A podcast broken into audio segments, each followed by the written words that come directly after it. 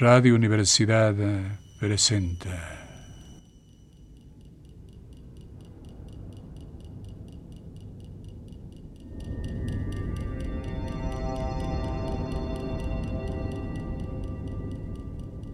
La llave del tiempo.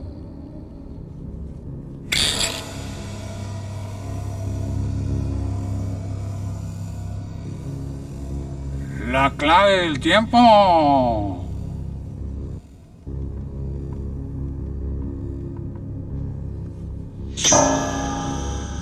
La nave del tiempo.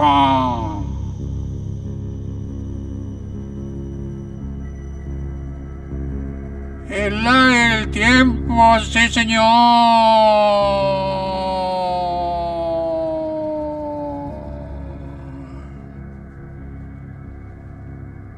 Pedro Páramo.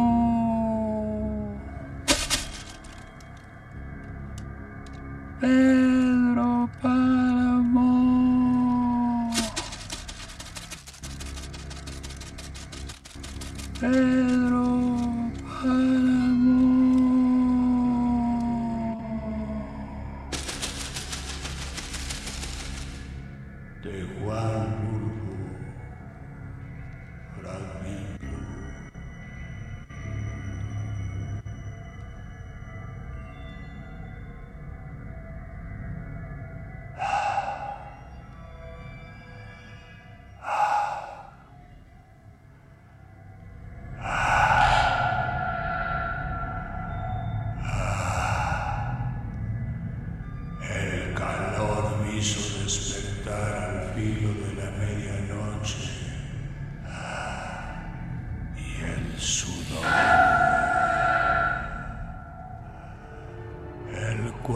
de aquella mujer hecho de tierra, envuelto en costras de tierra, se desbarataba como si estuviera derritiéndose en un charco de lodo.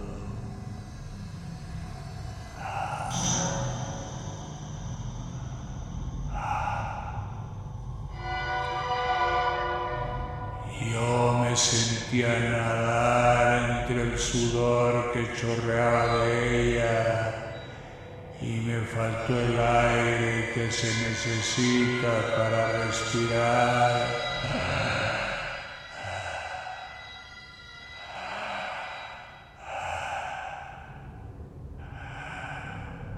Ah. Entonces me levanté.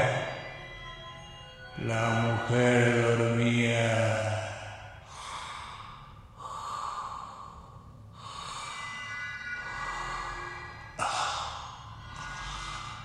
De su boca borboteaba un ruido de burbujas muy parecido al del estertor.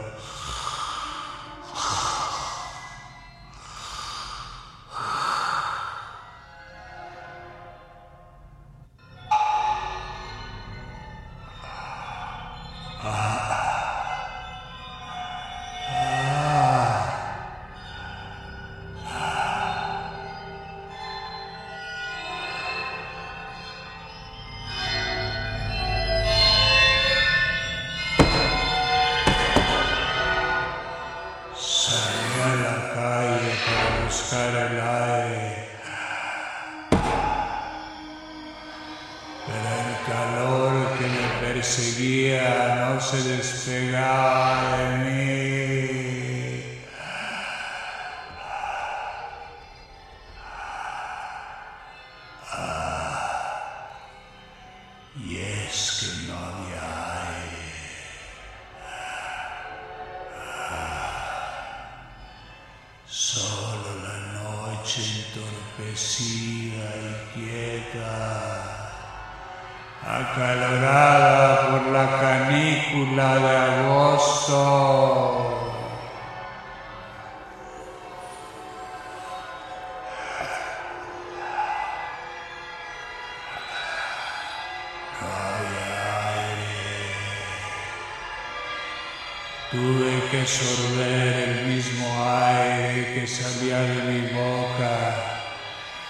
deteniéndolo con las manos antes de que se fuera.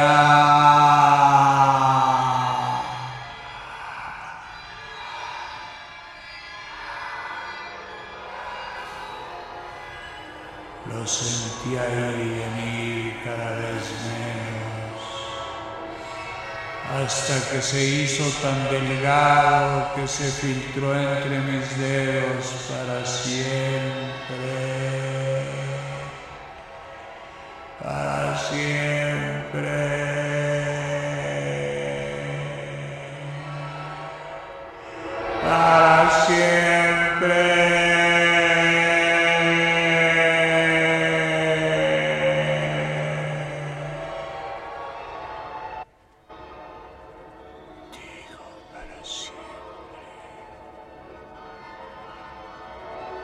Tengo memoria de haber visto algo así como nubes espumosas haciendo remolinos sobre mi cabeza y luego enjuagarme con aquella espuma y perderme en su nublazón. Fue lo último que vi.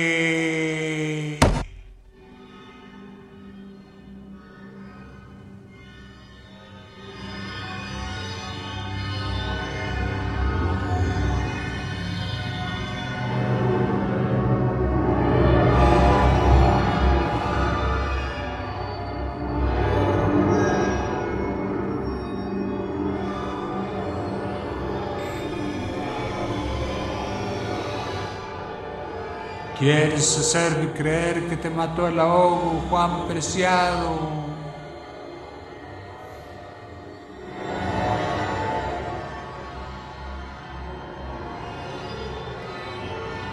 Yo te encontré en la plaza, muy lejos de la casa de Donís, y junto a mí también estaba él diciendo que te estabas haciendo muerto.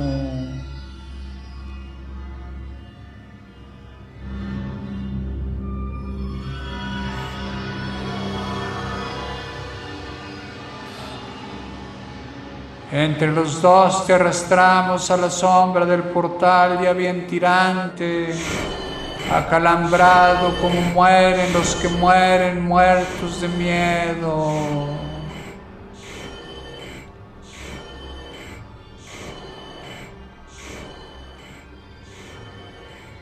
De no haber habido aire para respirar esa noche de que hablas, nos hubieran faltado las fuerzas para llevarte y con ti más para enterrarte. Y ya ves, te enterramos.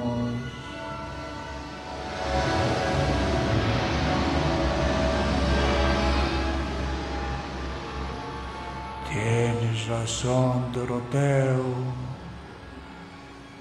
Dices que te llamas Doroteo da lo mismo, aunque mi nombre sea Dorotea, pero da lo mismo.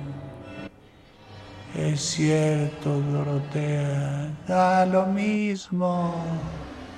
Aunque mi nombre sea Dorotea, pero da lo mismo. Es cierto, Dorotea. Me mataron los murmullos.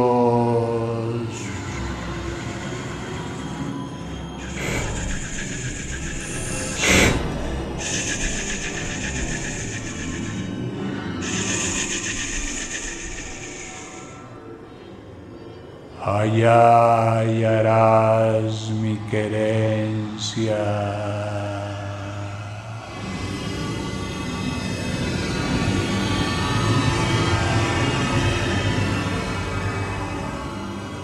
El lugar que yo quise, el lugar que yo quise, el lugar que yo quise,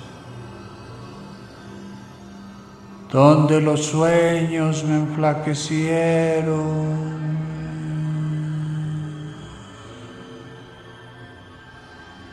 Mi pueblo levantado sobre la llanura lleno de árboles y de hojas como una alcancía donde hemos guardado nuestros recuerdos. Sentirás que ahí uno quisiera vivir para la eternidad. el amanecer, la mañana, el mediodía y la noche siempre los mismos, pero con la diferencia del aire. Allí donde el aire cambia el color de las cosas, donde se ventila la vida como si fuera un murmullo, como si fuera un murmullo de la vida, un puro murmullo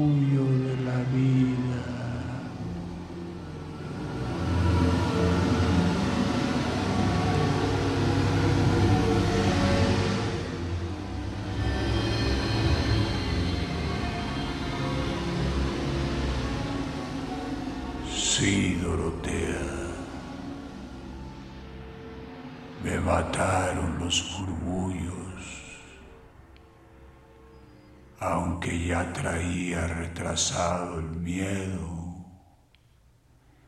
Se me había venido juntando hasta que ya no pude soportarlo. Y cuando me encontré con los murmullos, se me reventaron las cuerdas.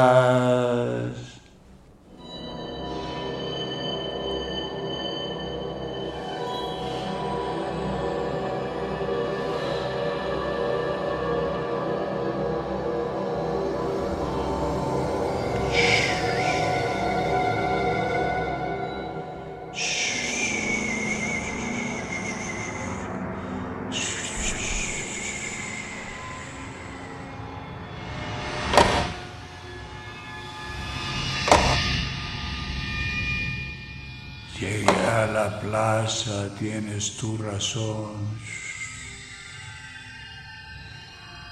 Me llevó hasta allí el bullicio de la gente y creí que de verdad la había. Yo ya no estaba muy en mis cabales. Recuerdo que me vine apoyando en las paredes como si caminara con las manos. Y de las paredes parecían destilar los murmullos como si se filtraran entre las grietas y las escarapeladuras.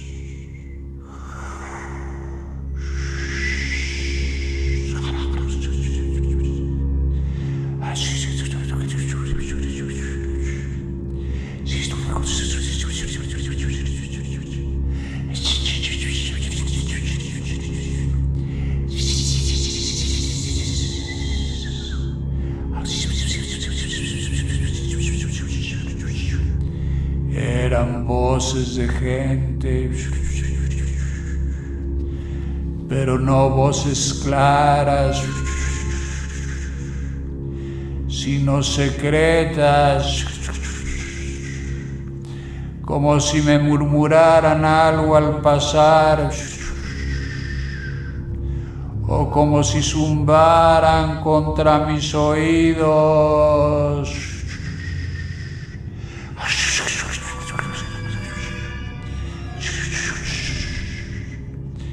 Me aparté de las paredes y seguí por mitad de la calle, pero las oía igual, igual que si vinieran conmigo delante o detrás de mí. No sentía calor como te dije antes. Antes, por el contrario, sentía frío. Desde que salí de la casa de aquella mujer que me prestó su cama y que, como te decía, la vi deshacerse en el agua de su sudor, desde entonces me entró frío.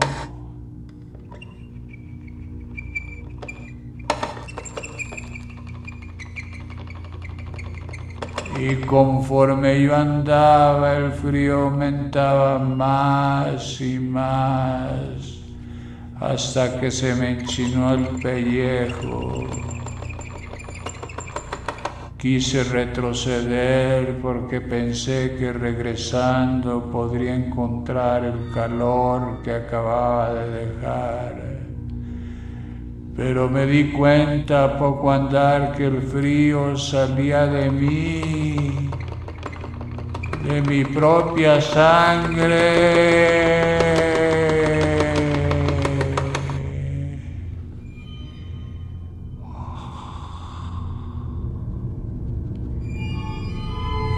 Entonces reconocí que estaba asustado.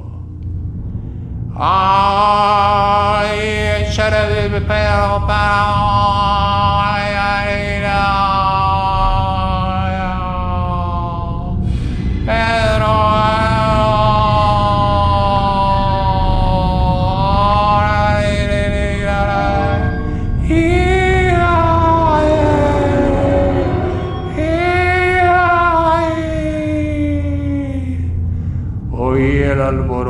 mayor en la plaza y creí que ahí entre la gente se me bajaría el miedo.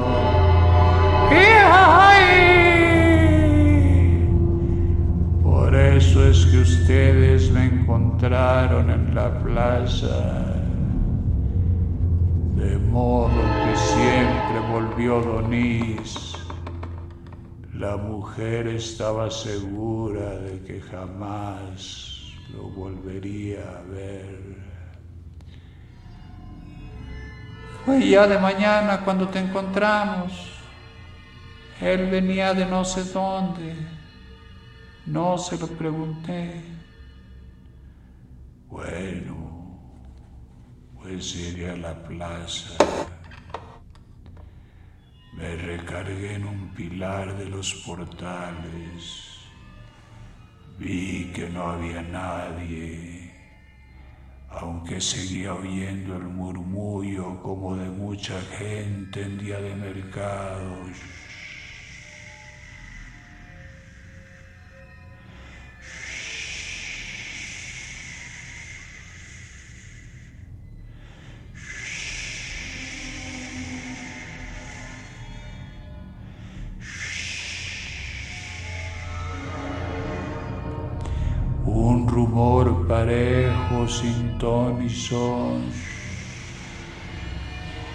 Parecido al que hace el viento contra las ramas de un árbol en la noche. Cuando no se ve ni el árbol ni las ramas, pero se oye el murmurar.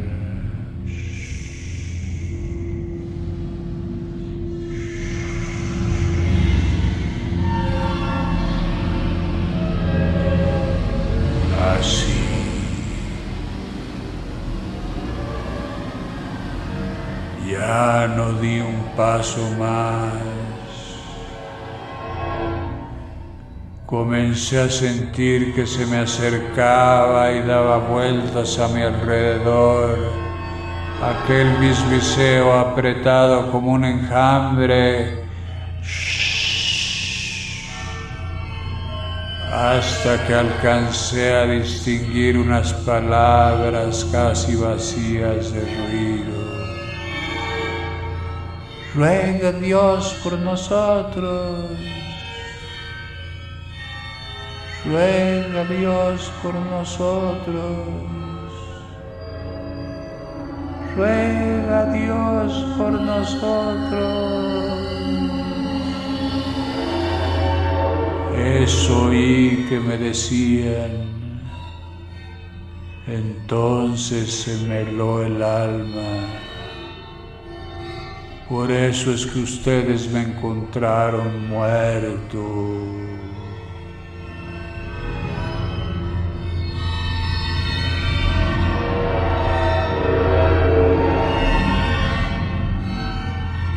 Mejor no hubiera salido de tu tierra. ¿Qué viniste a hacer aquí? Ya te lo dije en un principio.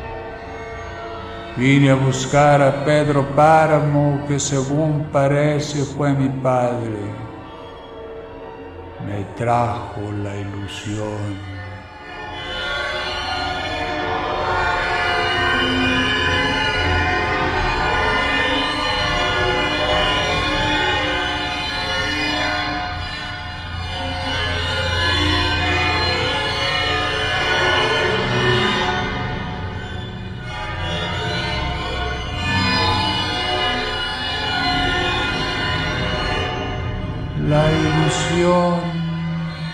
Eso cuesta caro. A mí me costó vivir más de lo debido. Pagué con eso la deuda de encontrar a mi hijo, que no fue por decirlo así, sino una ilusión más. Porque nunca tuve ningún hijo Ahora que estoy muerta me he dado tiempo para pensar y enterarme de todo. Ni siquiera el nido para guardarlo me dio Dios. Solo esa larga vida arrastrada que tuve llevando de aquí para allá mis ojos tristes que siempre miraron de reojo como buscando detrás de la gente, sospechando que alguien me hubiera escondido a mi niño.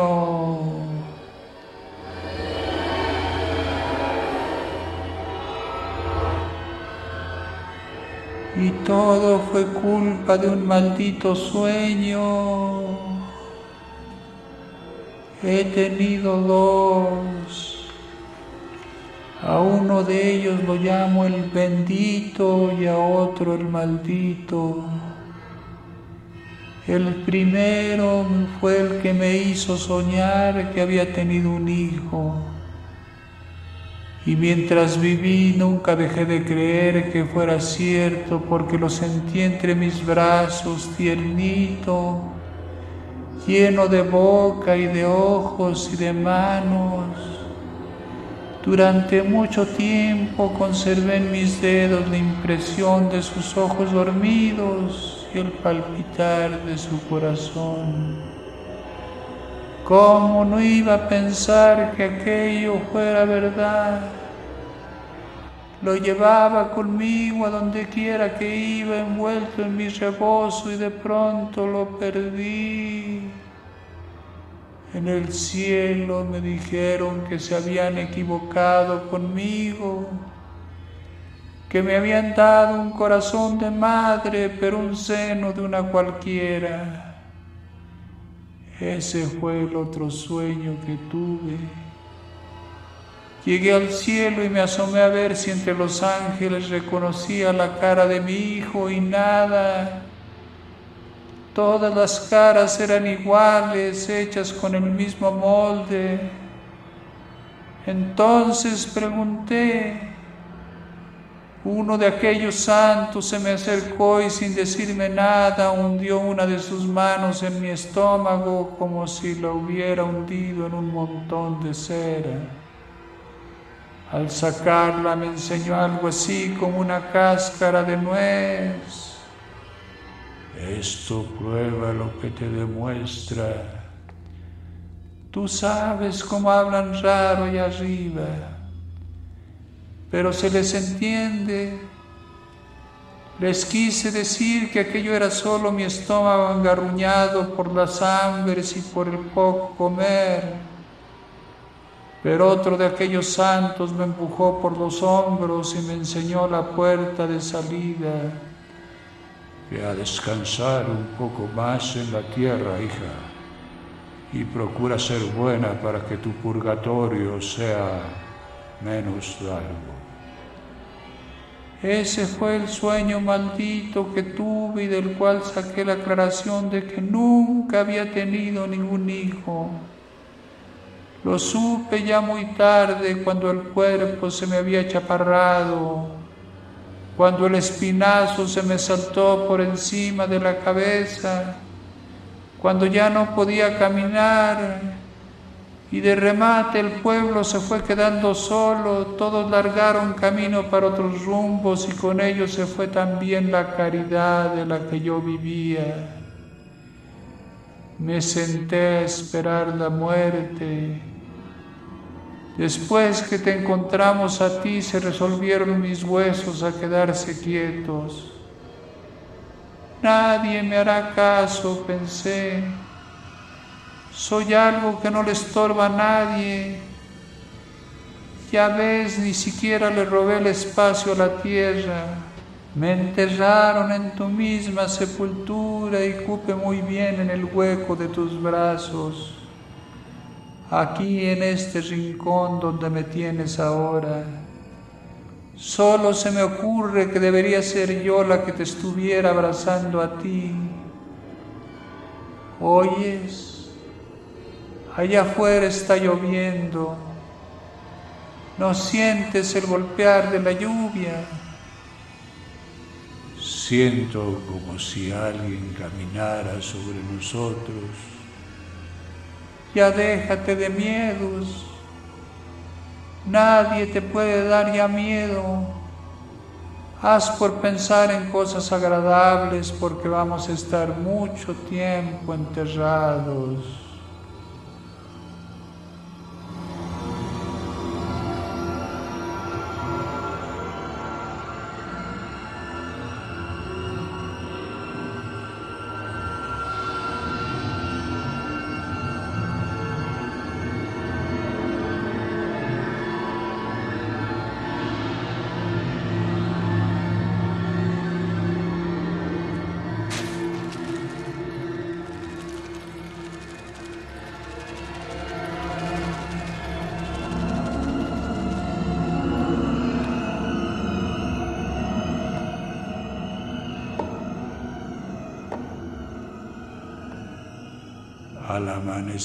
Gruesas gotas de lluvia cayeron sobre la tierra.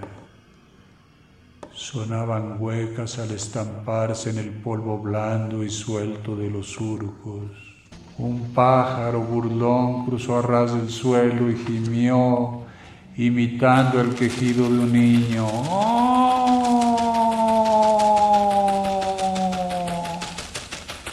Más allá se le oyó dar un gemido como de cansancio. Y todavía más lejos, por donde empezaba a abrirse el horizonte, soltó un hipo y luego una risotada para volver a gemir después.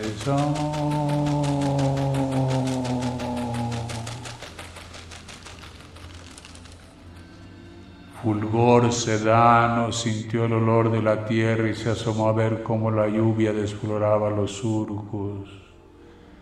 Sus ojos pequeños se alegraron.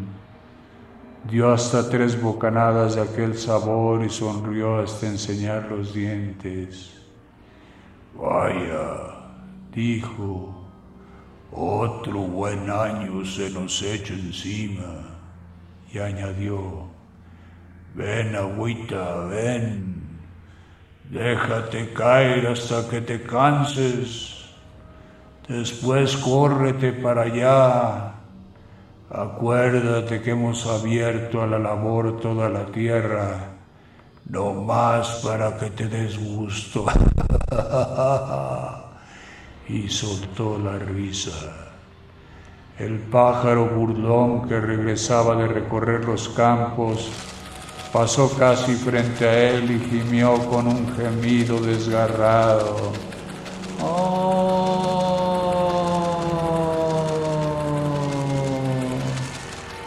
El agua apretó su lluvia hasta que allá por donde comenzaba a amanecer se cerró el cielo y pareció que la oscuridad que ya se iba regresaba.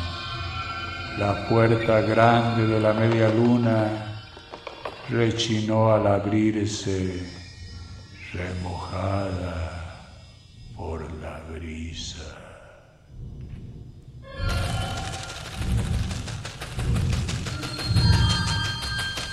Oh.